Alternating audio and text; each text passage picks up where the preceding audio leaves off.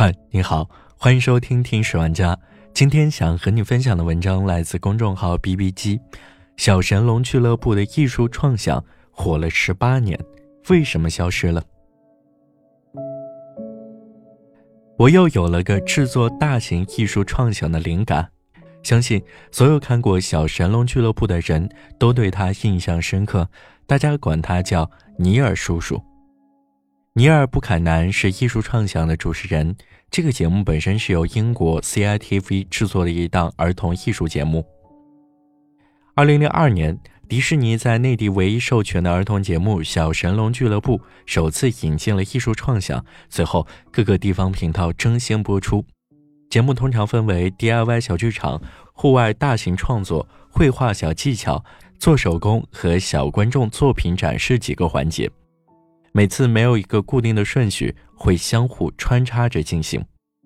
对大多数人来说，印象最深的还是户外大型创作。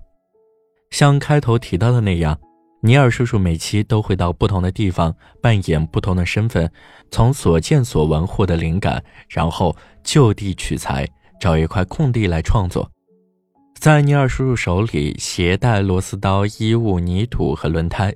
几乎所有的事物都能化作它的颜料，它不会额外的做任何的加工和破坏，只是将一个个元素重叠和拼贴。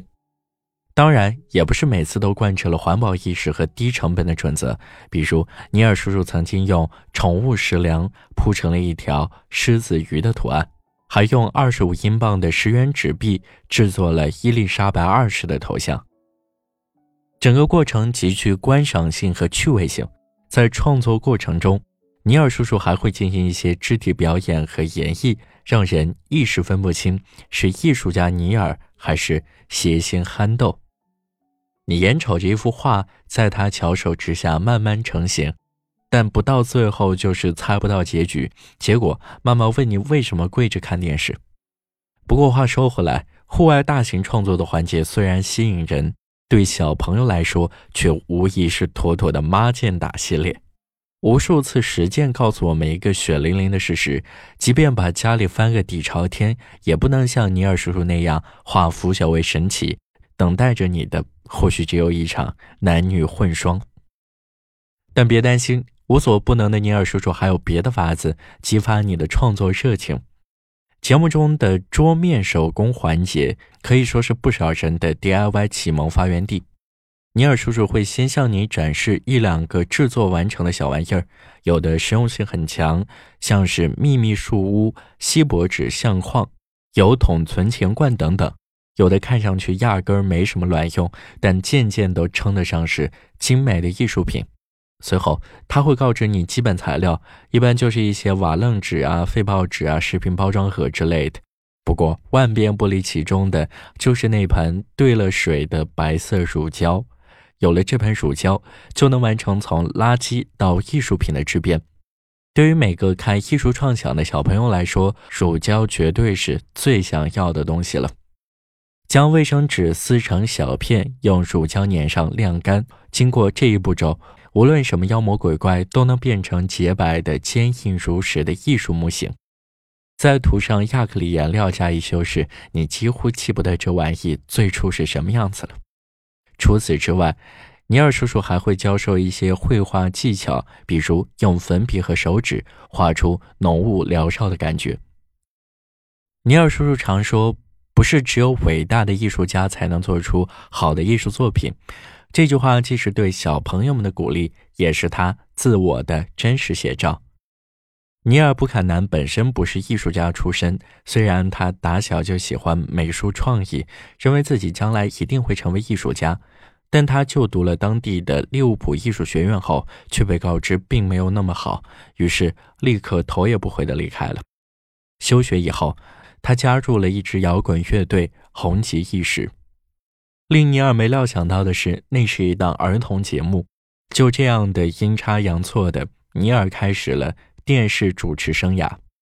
也许因为与生俱来的创造力，尼尔在这个新行当里如鱼得水。五年后，也就是一九八九年，尼尔正式创立了艺术创想栏目。这档节目的制片、脚本、导演全部由他一人操刀，而且一做就是十八年。谁能想到尼尔叔叔也会有灵感枯竭的一天？我和团队总共要想出大约五百个点子，保证每期节目至少要包含四个。长久以来，尼尔都处于头脑风暴的状态下。国外一位记者甚至爆料，艺术创想团队不得不靠药物来维持创新的思维。后来我意识到，自己连一只狗、恐龙，甚至是一个足球都画不好了。尼尔坦言，在节目中我已经说完了所有我想说的，我不想再重复，但节目还得继续。那个时候，我发现自己已经很累了。二零零七年七月，艺术创想正式停播。尼尔卖掉了制作公司，在家里成立了录音工作室。他重新拿起了吉他，再次投入重金属摇滚的怀抱。也许在人们的眼里，我就是那个穿着红色卫衣、蓝色牛仔、爱搞事情的家伙，但音乐还是我的初恋。且无论尼尔叔叔自己如何看待这段职业生涯，艺术创想绝对是我们小时候看过最为惊艳的少儿节目了。虽然是小神龙俱乐部旗下的分支栏目，但相信不少人和我一样，一度将艺术创想与小神龙俱乐部混为一谈。